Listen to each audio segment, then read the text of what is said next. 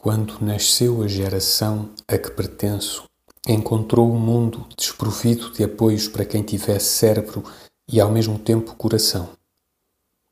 O trabalho destrutivo das gerações anteriores fizera que o mundo para o qual nascemos não tivesse segurança que nos dar na ordem religiosa, esteio que nos dar na ordem moral, tranquilidade que nos dar na ordem política.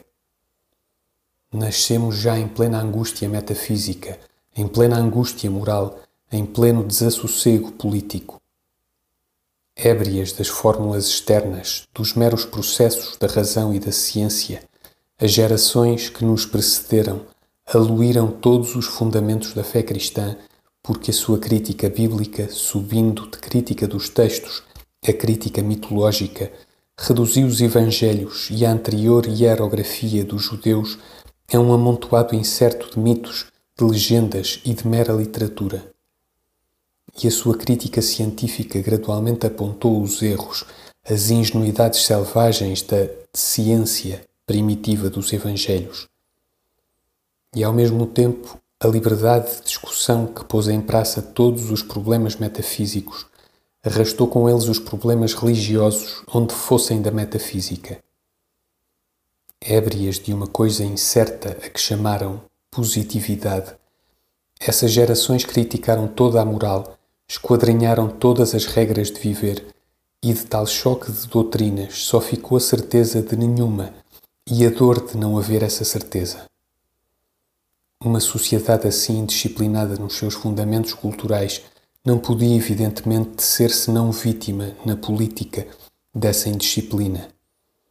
E assim foi que acordamos para um mundo ávido de novidades sociais e com alegria ia à conquista de uma liberdade que não sabia o que era, de um progresso que nunca definira.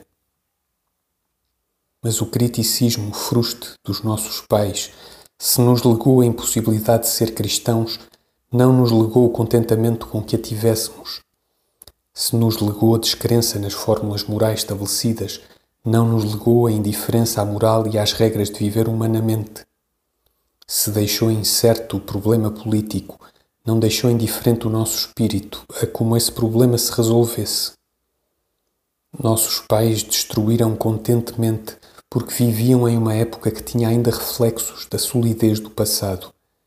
Era aquilo mesmo que eles destruíam que dava força à sociedade para que pudessem destruir sem sentir o edifício rachar-se nós herdamos a destruição e os seus resultados.